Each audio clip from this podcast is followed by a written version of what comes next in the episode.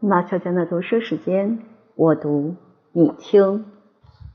第四十章，查士丁一世继位为帝，查士丁尼当政。迪奥多拉女皇赛车场党派形成君士坦丁堡动乱的根源。丝织品的贸易和生产，财务和税收，查士丁尼的大型建筑，圣索菲亚大教堂。东罗马帝国的防务和边界，雅典的学校教育和罗马的执政官制度遭到沦丧的命运。公元482年至公元565年。一查士丁一世继位后清除异己的作为。公元482年至公元527年，查士丁尼皇帝生在萨尔迪加的遗址附近。一个不知名的蛮族家庭居住在人烟稀少的荒野。这个地方先后称之为达尔达尼亚、达契亚和保加利亚。他后来能够登基，完全靠叔父查士丁的开创精神。先期完成准备工作，查士丁和同村的两个农民抛弃务农和畜牧这些熟悉的工作，一起去从军。三个年轻人的背包只装少量干粮。沿着通往君士坦丁堡的大道步行前进，凭他们的体格和身材，很快加入皇帝利奥一世的卫队。经过两个朝代的统治，幸运的农夫拥有的财富和地位使他出人头地，数度从威胁到性命的危险中安然脱身。后来归之于他有帝王的气运，能获得天使的保护。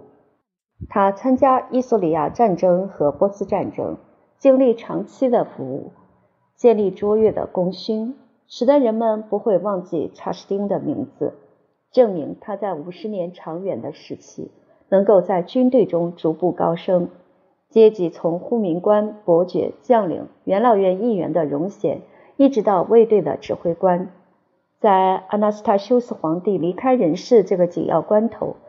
整个卫队始终把他视为首领，听从他的命令。皇帝扶植的亲属虽然有权而且富有，但都被排除在皇座以外。掌理皇宫的宦官阿曼提乌斯暗中决定，要让最逢迎谄媚的人戴上皇冠继位。他为了取得卫队的同意，特地准备一大笔赏金交给他们的指挥官。查士丁拿这笔钱为自己打算，违背诺言，运用极为有利的情势。士兵知道他作战英勇，而且待人温和；教士和人民相信他是正统基督徒，省民无法分辨，只能以首都唯命是从。在没有对手竞争的状况下，获得一致的同意，这个达契亚的农民授予紫袍，登基称帝。查士丁一世与出身同一家族、名字完全相同的皇帝，在各方面都大相径庭。他到六十八岁的高龄才登上拜占庭的宝座。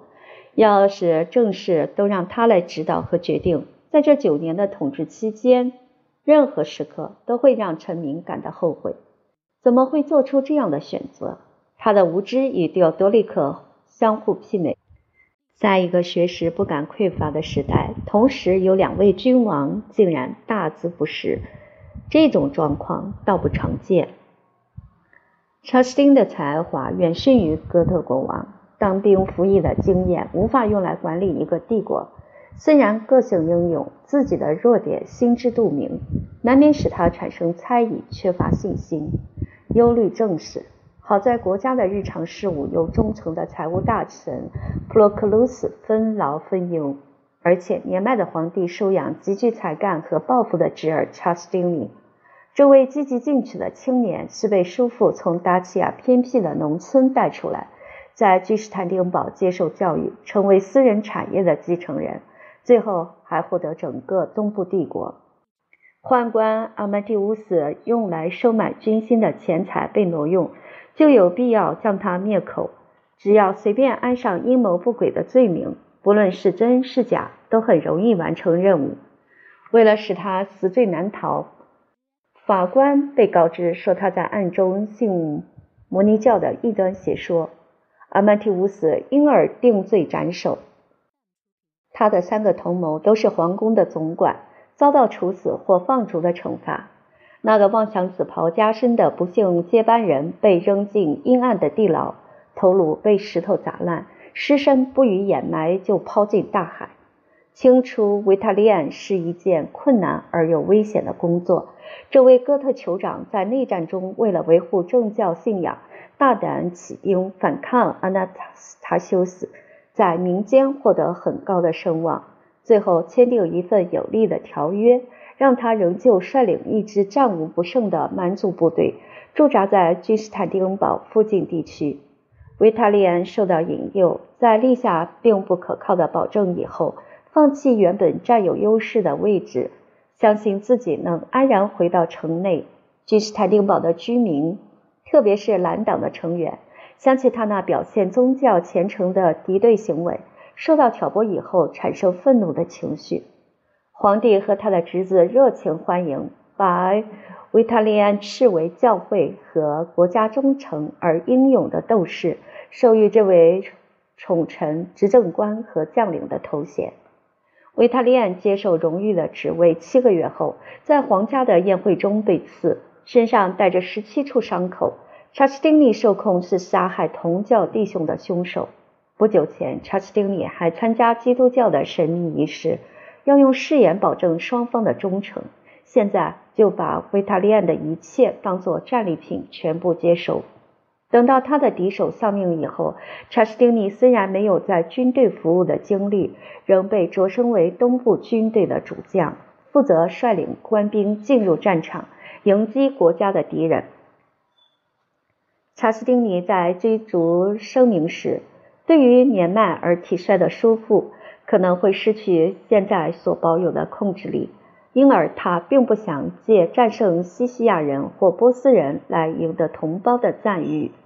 生性谨慎的战士却在君士坦丁堡的教堂、赛车场和元老院想尽办法求取他们的好感。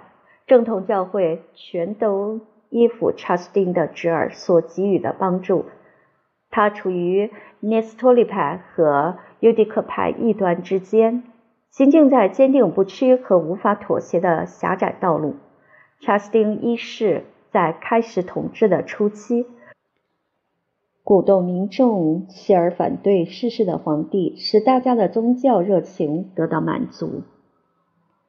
经过三十四年的分裂以后，他安抚罗马教皇傲慢和愤怒的情绪，在拉丁人中间散布讨大家欢心的消息。说他用虔诚的态度尊敬使徒传授的主教之权，东部的主教宝座全是正统教派的基督徒，所以才会照顾查斯丁尼的利益。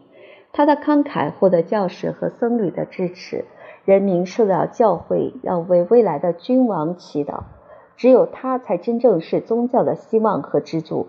查斯丁尼用庞大无比的排场展现出公众活动的华丽。从民众的眼中看起来，这要比尼斯和卡尔西顿的信条更为神圣和重要。他担任执政官这个职务的花费，估计要值二十八万八千个金币。竞技场中同时展出二十头狮子和三十只花豹，一群马匹佩戴值钱的鞍具和辔头。当做额外的礼物赠给赛车场获胜的力车手。查士丁迁就君士坦丁堡的民众和接受外国君王来信的时候，他的侄儿却极力培养与元老院的友谊。这个可敬的称号使他的成员有资格掌握舆论，左右帝国宝座的继位人选。衰老的阿纳斯塔修斯愿意让强势的政府退化到形式或实质的贵族政体，因而造成这种结果。进入元老院成为议员的军官，加上私人卫队追随左右，运用这帮身经百战的老兵，凭着他们的武力或声势，可以在动乱的时刻奉上东部帝国的冠冕。查士丁尼浪费国家的财富用来收买议员的支持，皇帝得到通知，元老院经过表决一致同意，请他接受查士丁尼成为他的共治者。这种要求太过于明显，当然不会受到欢迎。因为让查士丁知道自己的统治已接近尾声。年迈的君主心存猜忌，在无能为力的状况下，还想继续掌握优权势。双手抓住紫袍的查斯丁对他们出言讽嘲：“既然选举如此有利可图，何不找较为年长的候选人？”尽管有这番谴责之词，元老院还是给查斯丁尼加上“尊贵者”这个皇室称号。他的叔父不知是爱护还是畏惧，批准元老院的敕令。同时，没过多久，查士丁的腿部受伤，久治未愈，身心都感到萎顿。找一位帮手在旁协助是刻不容缓的事。他召集元老院的议员和基督教的教长，当着大家的面举行庄严的仪式。把皇冠放在侄子的头上，查士丁尼在大家簇拥之下从皇宫前往赛车场，接受民众热烈的致敬和大声的欢呼。查士丁尼的生命又延续了四个月。从举行加冕典礼的一刹那间，对于帝国而言，他已寿终正寝。查士丁尼在四十五岁的盛年，成为东部的合法统治者。而历史学家对查士丁尼的描述和评论：公元五二七年至公元五六五年，查士丁尼从登基到崩殂，统治罗马帝国三十八年七个月又十三天。在位期间的重大事件，贝利萨留的秘书工作免勤勉，记载详细，论数量之多、变化之大和影响之巨，都引起我们的关切和注意。这个修辞学家凭着雄辩的才能晋升到元老院议员的高位，成为君士坦丁堡的郡守。布洛克皮乌斯经历命运的拨弄，饱尝得意或受苦、受宠或被触的际遇，透过不停的著述，写成他那个时代的史书、宋词和讽刺诗文。有八册是波斯人、汪达尔人和哥特人的战史，阿格西奥斯有续编五册。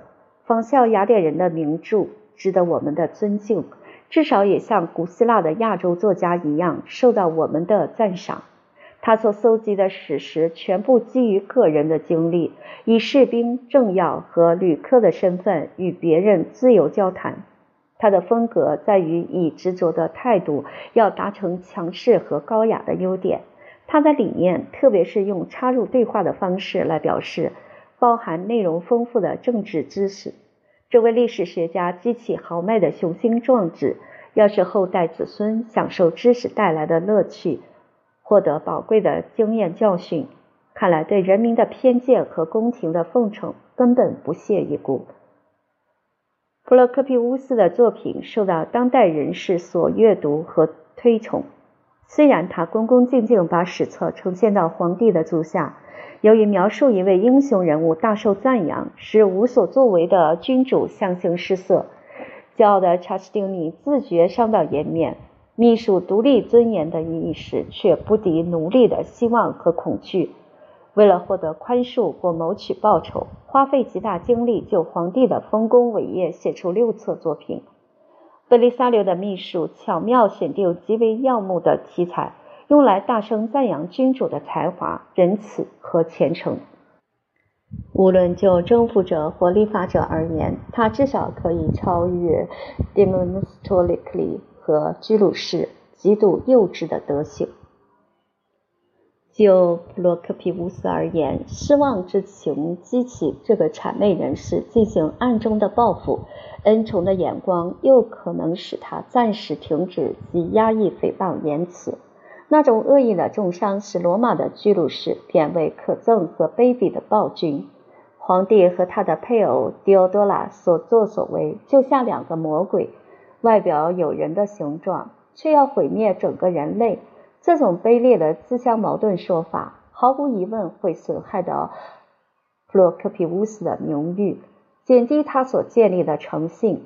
然而，在他喷洒怨恨的毒液以后，剩余的密史仍能发挥杀伤的效果，甚至其中记载那些最下流的事件，连公开的史书也轻描淡写的暗示，内在的证据或证实也证实确有其事。我要运用这些数据开始叙述查斯丁尼的统治，确实值得占用充分的篇幅。本章要说明迪奥多拉的掌权用事和性格作风，赛车场的党派争执，以及东部君王的和平统治。接着，在下面三章，我要提及查斯丁尼的战争能够完成阿非利加和意大利的征服。接着是贝利萨留和纳尔塞斯的凯旋。既不会掩饰他们两人在获得胜利后的虚骄心态，也不会抹杀波斯和哥特的英雄人物在敌对行为中表现的高尚品格。本卷的主要内容还详述皇帝的法学观点和神学原则，仍然分裂东方教会的争论和派系。经过改革的罗马法受到欧洲现代国家的沿用和尊重。三。狄奥多拉女皇的家世出身和婚姻状况。公元五二七年至公元五六五年，查斯丁尼行使最高权力第一个动作是要与所爱的女人共同统治帝国。迪奥多拉能够出乎意料之外擢升高位，实在不能妄加推崇，认为是女性品德所造成的胜利。阿纳斯塔修斯在位之时，君士坦丁堡的绿党负责照顾野兽，这件工作交托给阿卡修斯，是一名土生土长的塞浦路斯岛人，因为职业的关系得到训巡师的绰号。这个收益很好的职位在他死后交给别人，虽然他的妻子有心承接，想要嫁个丈夫来争取，还是没有得手。阿喀修斯遗留三个女儿，分别是科米图、迪奥多拉和安娜斯塔西亚。其中最年长的姐姐还不到七岁。在一次庄严的节日盛会中，三个孤女穿着哀求者的服装，悲痛和气愤的母亲带领他们出现剧院。绿党用鄙视的眼光接见他们，蓝党倒是表现同情的态度。这种差异深印在迪奥多拉的心田，多年以后影响到帝国的统治。他们成长以后越来越美丽，三个姐妹相继在公司场合为拜占庭的人民带来欢乐。迪奥多拉追随科米图在舞台讨生活，穿着奴隶的服装，头上顶着一个便器。后来终于能够发挥他独特的才华。他既不跳舞，也不唱歌，更没有表演吹奏笛子。他的技巧先于哑剧，特别长于丑角。这个喜剧演员只要翘起嘴巴，用插科打诨的动作和姿态表现出荒谬的表情，就会使君士坦丁堡整所剧院充满欢笑的声音。大家感到乐不可支。美艳动人的迪奥多拉受到百般的赞赏，是给人带来欢乐的源泉。她的面貌秀丽端庄，眉目如画，皮肤白皙，带有自然的色泽，一双巧笑倩兮的美目表达出各种情绪的变化，灵敏而又轻快的动作显示出纤细的身材，使得举止更为雅致文静。无论出自爱情或是讨好，对于他那优美的体态和风度，一般人都说图画和诗歌都无法描述于万音。但是，这倾国倾城的花颜月貌很容易暴露在公众的眼前，随意满足男人淫荡的欲望，难免成为自甘下贱的残花败柳。他那用钱可以买得到的媚态，经常招来一堆拈花惹草的主顾，不论声张孰谓，一概纳为入幕之宾。幸运的登徒子或者和他享受一夜的云雨。有时会被更强壮或更有钱的恩客赶走。当他从街上经过，那些害怕引起丑闻或经不起诱惑的行人不敢打照面，只有赶快回避。撰写讽刺诗文的历史学家一点都不害臊，描述迪奥多拉毫无羞耻之心，在剧院大胆演出赤身裸体的场面。他肉欲欢愉表演以后。精疲力竭之余，经常愤恨在心，发出怨言，责怪老天对他何其吝啬。但是他的抱怨、他的欢乐和他的表演，全部被一种有学识的语言加以掩盖，只能在隐隐约约之间呈现。他主宰首都的欢乐到后来受到鄙视。这样过了一段时间，维申去跟从埃克布鲁斯这个提尔人获得一个职位，在阿非利加管辖彭塔波利斯地方政府。双方的结合非常草率而且短暂。埃克布鲁斯很快遗弃花费大或不忠实的侍妾，他在亚历山大里亚沦为到极为悲惨的处境。费很大力气才回到君士坦丁堡，即使在归途之中，东部各大城市称誉和倾心于这个可爱的塞浦路斯人。他的品德真是无愧于那个特殊岛屿，因爱神维纳斯的名字而享誉世界。迪奥多拉交往隐秘，又采取极下流的防范手段，使他逃过令人忧心忡忡的危险。只有那么一次，他成为母亲。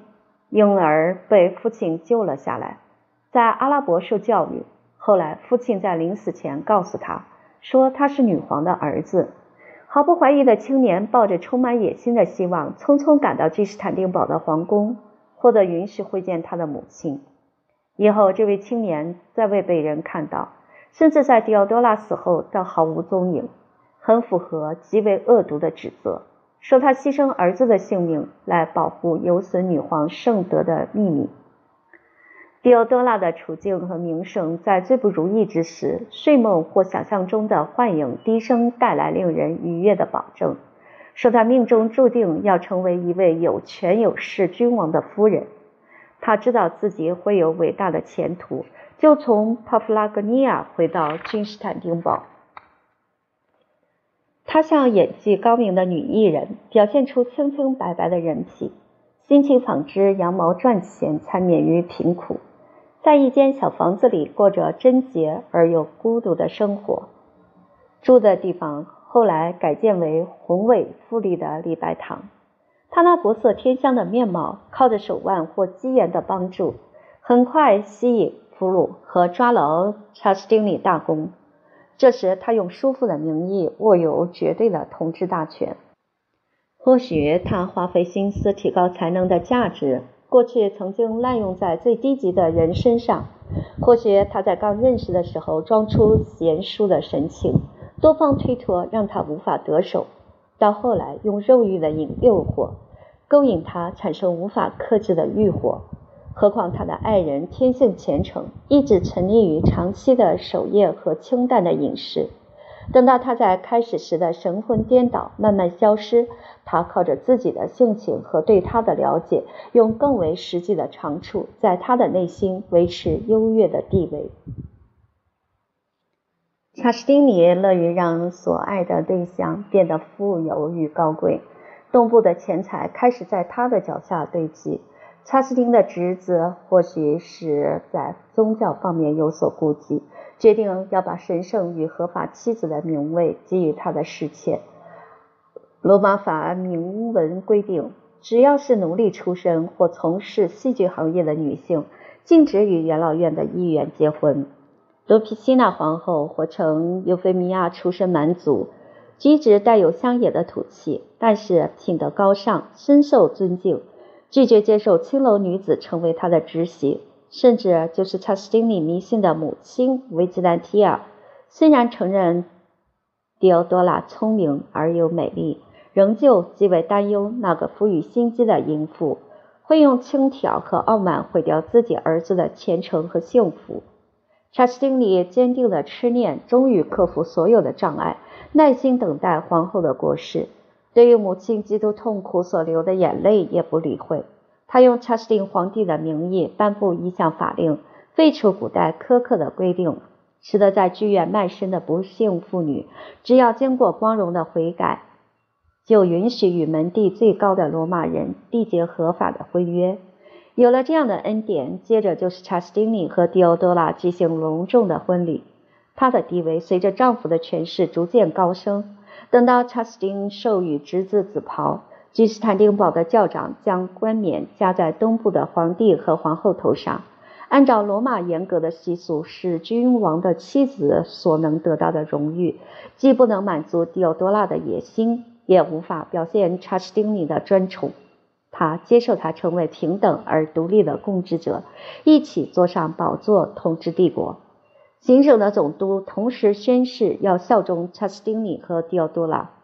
东部世界对于阿喀修斯的女儿，只有跪拜在他的才华和机运之下。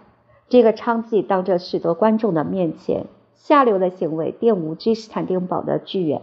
现在还在这座城市里，被严肃的官员、正统的主教、胜利的将军和被虏获的君主装扮成皇后。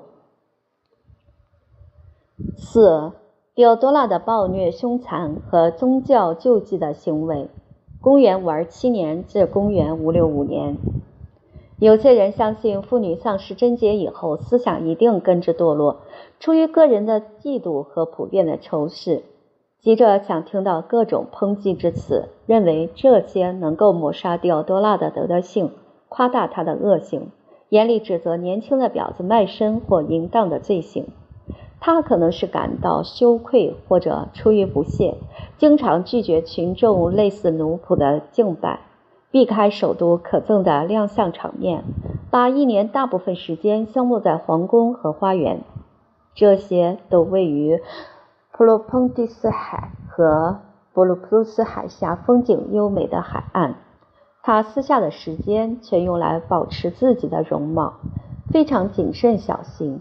不容任何差错，出浴和用餐都非常奢华。夜晚和早上有长时间的休息和睡眠。很多隐秘套房住着他所宠爱的侍女和宦官，为了满足他们的利益和要求，不惜牺牲法律的公正。国家最尊敬的人物挤在黑暗和闷热的斗室，在冗长的等待以后。获准前去亲吻迪奥多拉的脚趾。至于觐见人员亲身的感受是端庄女皇沉默的傲慢，还是喜剧演员善变的轻佻，则完全视他的心情而定。他那无业的贪婪累积巨大的财富，借口是忧虑丈夫的死亡，其实已经毫无选择，不是彻底的毁灭，就是单独具有帝座。皇帝在生病的时候，有两位将领非常鲁莽地宣称。他们对于选定皇都的问题绝不会坐视不管。迪奥多拉出于畏惧和野心，感到极为愤怒，在指责他行为的残酷方面，甚至就是较轻的罪行也令人不胜厌恶，给迪奥多拉留下难以洗刷的污点。他有无数的密探到处偷窥，只要有人的一言一行，甚或一个表情，对于皇家的女主稍有不敬，密探就会前来详尽告发。一旦受到指控，就投进特设的监牢，犯人在那里叫天不应，叫地不灵。根据传闻，无论是拷问架的酷刑，还是无情的鞭打，都要当着女暴君的面前执行。他对于讨饶的祈求和悲惨的呼叫根本无动于衷。有些可怜的牺牲者丧命在污秽的地牢，还有一些人在被砍掉手脚和逼成疯狂以后才放出来，甚至奉献所有的财产才获得自由。这些都是他报复行为活生生的见证。任何人只要受到怀疑或是遭到伤害。他们的子女都被株连，无法幸免。元老院议员或是主教被迪奥多拉定罪处死或放逐，他总要选派可靠的造力押解。为了使人不敢懈怠，他会亲口威胁说道：“我对着天主发誓，你要是敢不遵奉我的命令，就把你的皮给我活活的剥下来。”要是迪奥多拉的宗教信念不被异端邪说所污染，按照当代人士的意见，他那极度的虔诚可以为骄傲、贪婪和残忍的行为赎罪。从另一方面而论，如果他确实发挥影响力，缓和皇帝绝不宽容的愤怒，就当前这个时代来说，可以承认他在宗教方面的功劳，宽恕他在理念上的一些过失。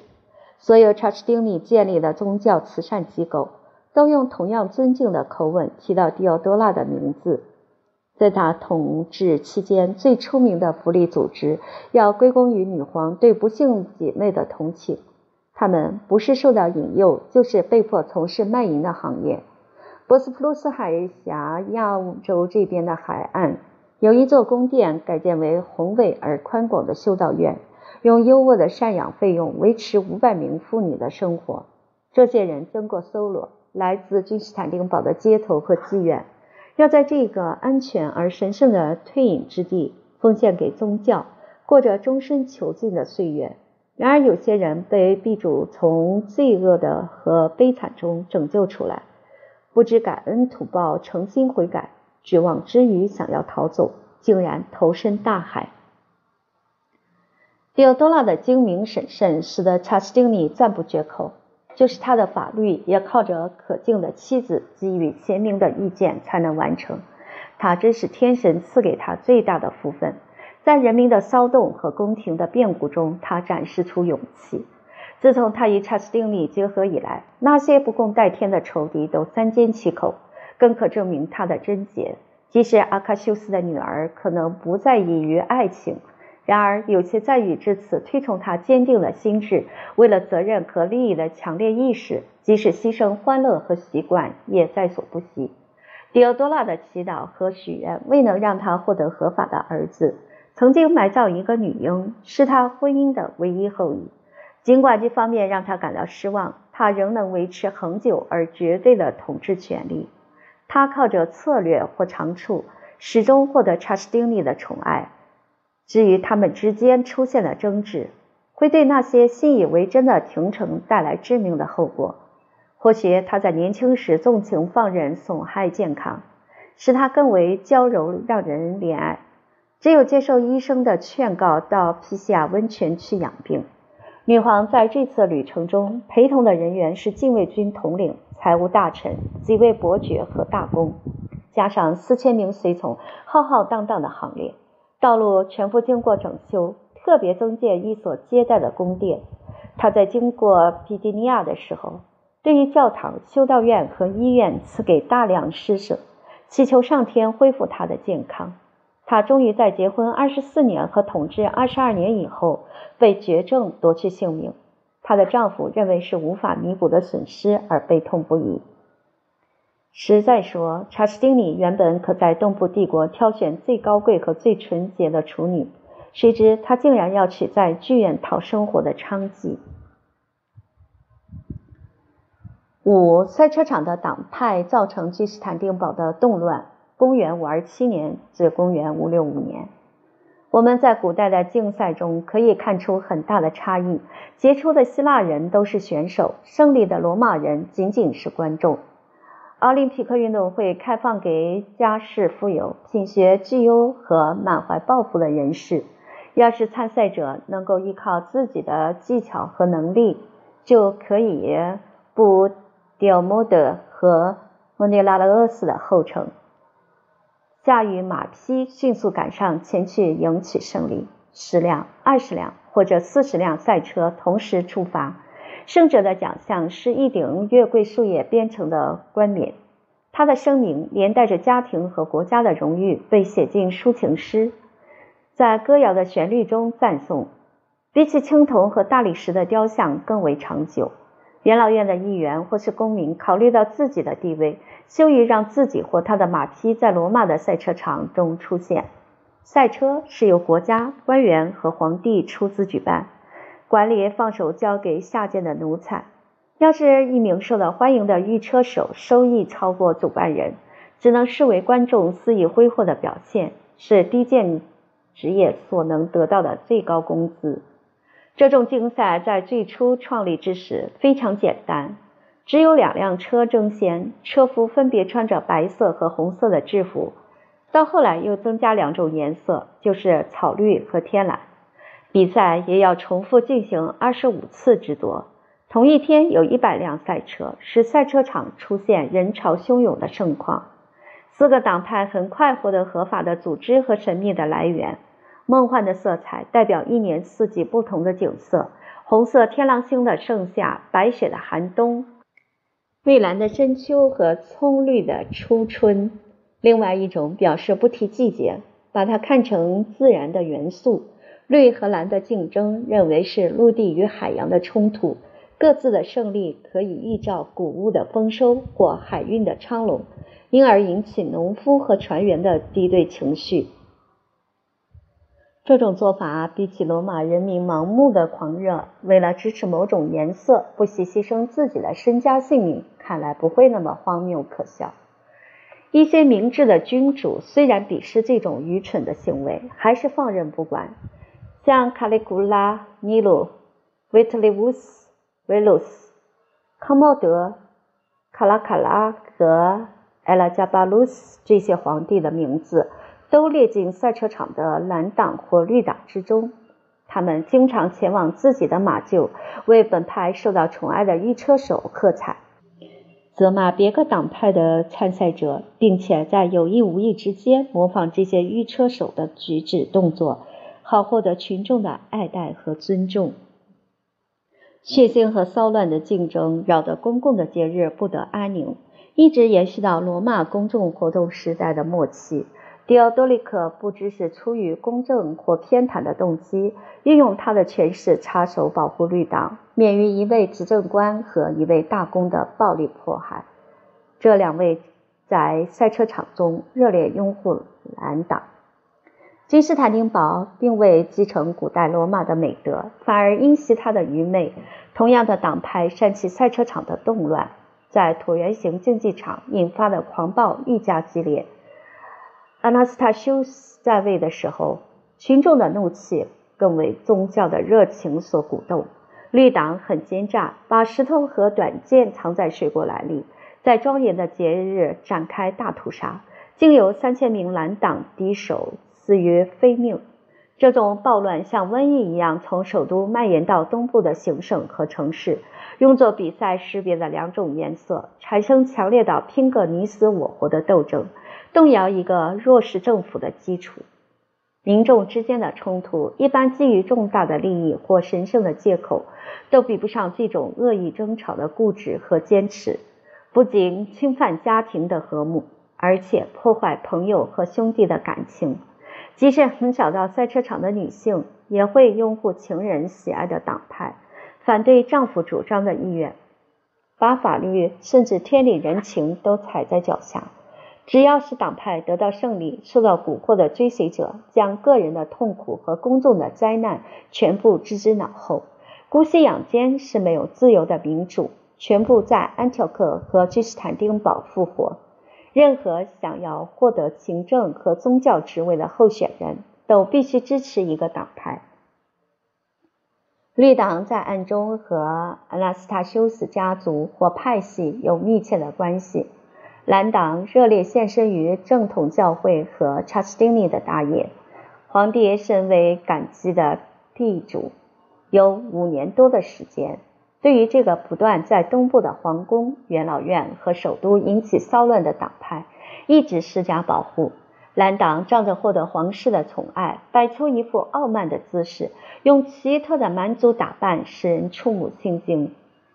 他们留着匈奴人的长发，穿起锦绣宽袍的服装，走路旁若无人，说话粗声粗气。白天身上暗藏着双刃的匕首，夜晚毫无顾忌携带武器聚会，分为许多小队，随时准备进行暴力和抢劫行动。他们的敌手绿党成员以及毫无瓜葛的市民，被这些夜间作案的强盗剥光财物。或当场杀害。任何人要是带着金扣环和金腰带，深夜在首都平静的街头出现，都非常危险。这种作奸犯科的风气因恶行受到赦免而日益猖獗，竟然袭扰应受保护的私人住宅。聚众闹事的党派分子常用纵火来发起攻击，或者拿来掩盖自己的罪行。在他们的蹂躏之下，没有一个地方安全。所谓的神圣不可侵犯成为空话。他们为了贪财或报复，到处流洒无辜者的鲜血，残忍的谋杀、玷污教堂和圣坛。那些凶手吹嘘自己的本领，常用短剑一击之下可以取人性命。君士坦丁堡的放荡青年喜爱破坏秩序的蓝色制服，法律已经噤若寒蝉。社会失去制约力量，债主被迫放弃应有权利，法官只有延后推迟审判，主人要释放奴隶自由，父亲听任儿子放纵挥霍，贵妇受辱满足奴仆的肉欲，漂亮的男童从父母的手里被夺走，妻子除非不惜一死，否则会当着丈夫的面被人强奸。绝望的绿党遭到敌手的迫害，被官员丢在一边不加理会，决定行使自卫或报复的权利。那些在战斗中幸存的人员被捕以后拖回去处死。可怜的逃亡分子在树林和山洞里藏匿，不时潜回驱逐他们的社会，到处杀人放火，毫无恻隐之心。一些有胆识的执法官员竟敢惩治罪犯，不怕引起蓝党的仇恨。结果成为狂热分子不择手段的牺牲品。君士坦丁堡的郡守逃到圣墓去避难，东部一位伯爵受到羞辱的鞭刑。有两个蓝党谋害西利西亚总督的马夫，还要继续大砍大杀，因而受到惩治。迪欧多拉竟然下令将总督吊死在凶手的墓前。野心勃勃、窥伺帝座的接班人，想要借着社会的混乱。建立伟大的事功。等到身为君王，为了自己的利益和责任，必须维护法律的尊严，查士丁尼首次颁布诏书，公开宣称决心保护无辜的市民。任何名称或颜色的党派，只要犯罪就严惩不贷。他以后还一再公布提出警告。然而，要求公平的正义，基于皇帝的私下情感、相言成习以及心怀恐惧，仍旧倾向于偏袒蓝党。他的公正在经过一番挣扎以后，毫不犹豫，只有顺从狄奥多拉势不两立的仇恨情绪。女皇始终没有忘怀自己是喜剧演员时所受的伤害，而且也绝不会宽恕。查士丁尼二世继位以后，公开呼吁要求严格和公正执法。等于间接谴责前朝的偏私。你们蓝党要听清楚，查士丁尼已经过世；你们绿党也要知道，查士丁尼还是活着。不论哪派犯事，我绝不轻饶。六皇室的纵容包庇引起尼卡暴乱的始末。公元五三二年，两个党派相互仇恨和暂时和解所引发的叛乱。几乎将君士坦丁堡化为一片灰烬。查士丁尼统治的第五年，欢度元月望日的节庆，绿党不满的喧嚣声不时扰乱比赛的进行。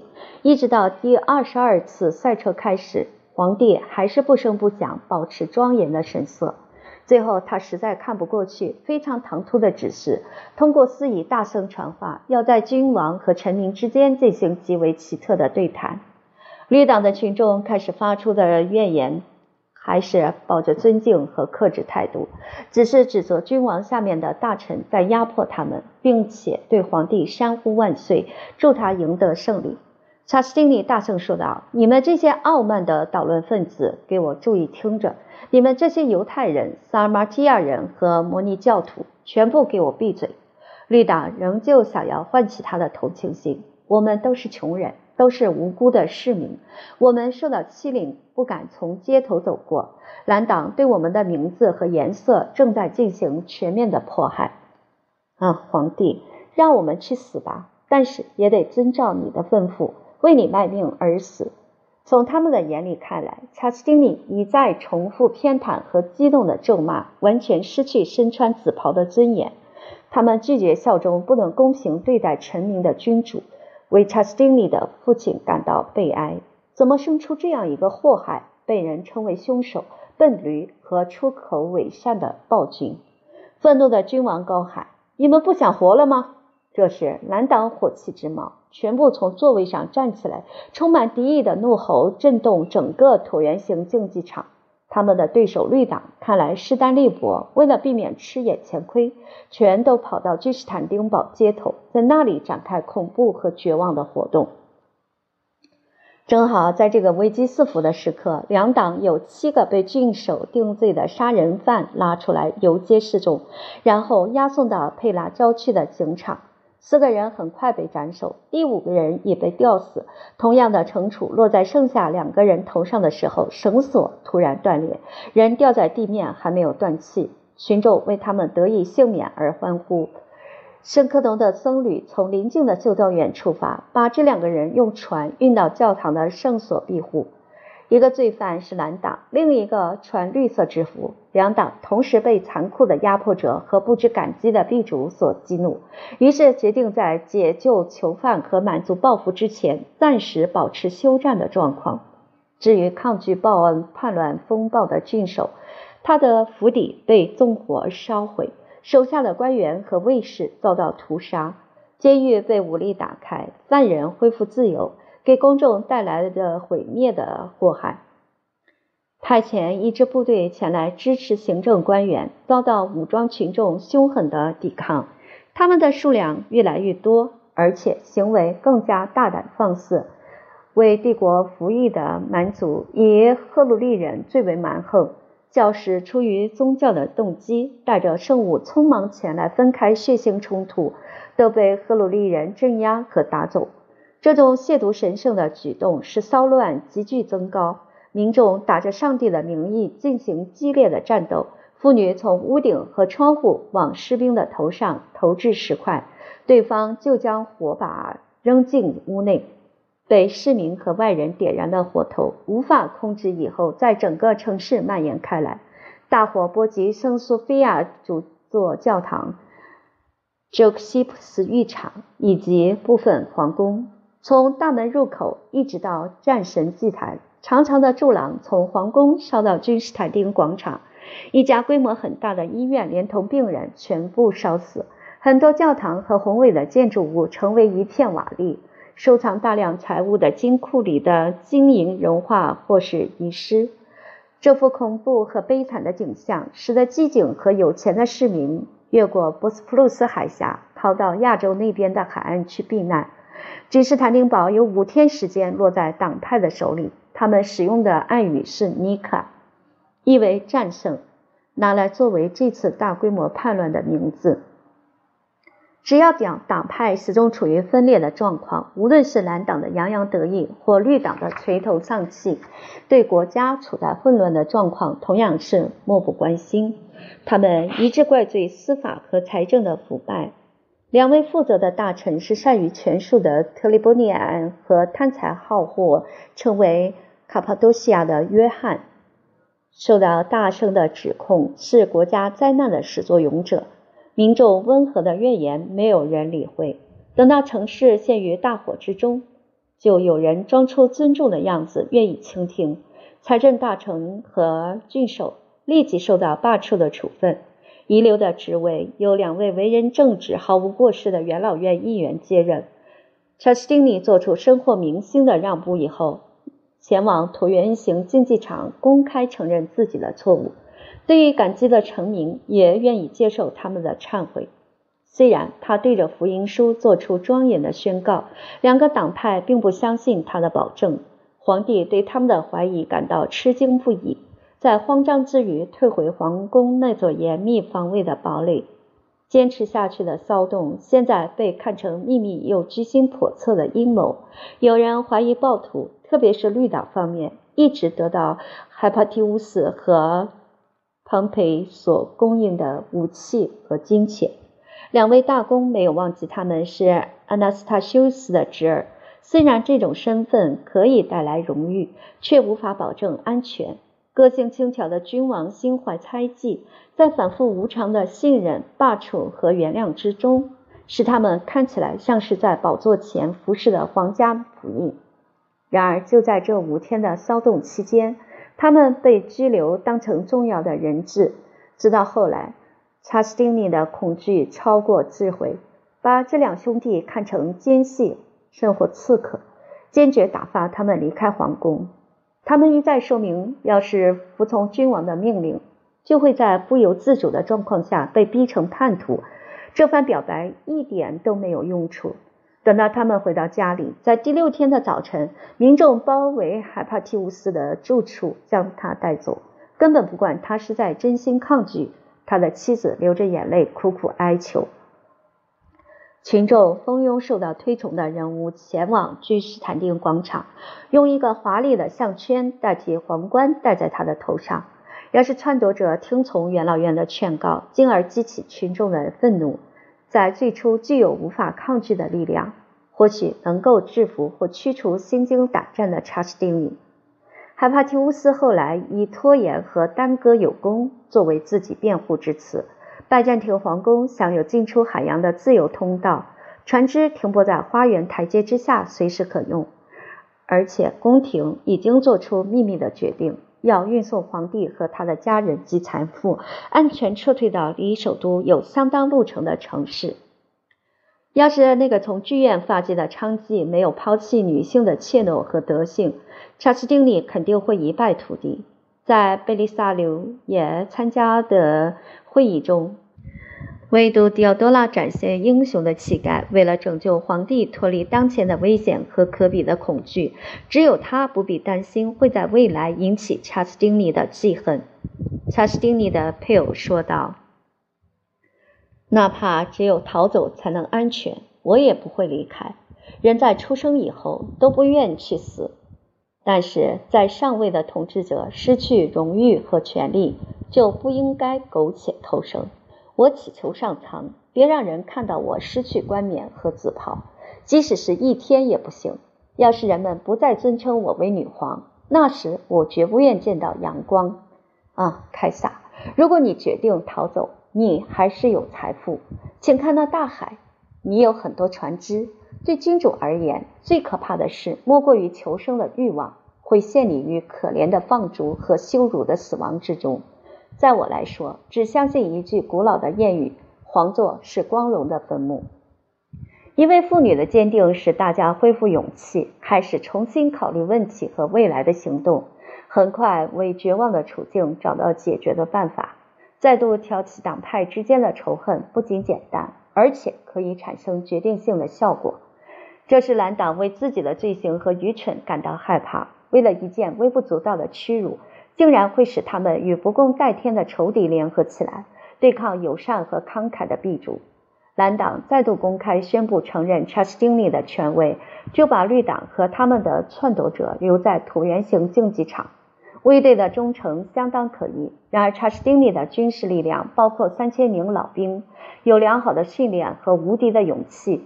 经历过波斯和伊利利亚的战争，在贝利萨留和蒙多斯的指挥之下，兵分两路离开皇宫，衔枚疾走，强行穿过狭隘的通道、熄灭的火场和倒塌的大厦，同时突然打开椭圆形竞技场两端的大门。在那狭小的空间里，混乱和惊惧的群众对于两边发起坚强的正规攻击完全无力反抗。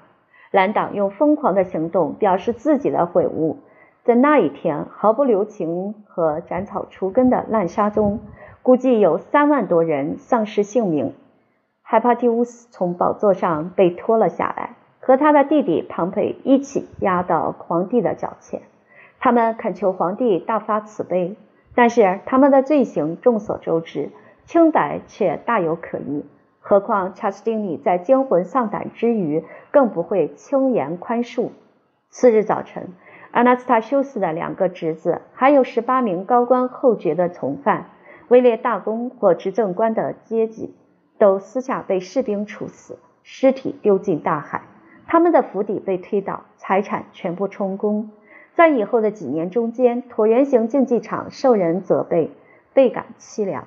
然而，只要恢复比赛，就会带来同样的骚乱。蓝党和绿党继续伤害查士丁尼的统治，扰乱东部帝国的安宁。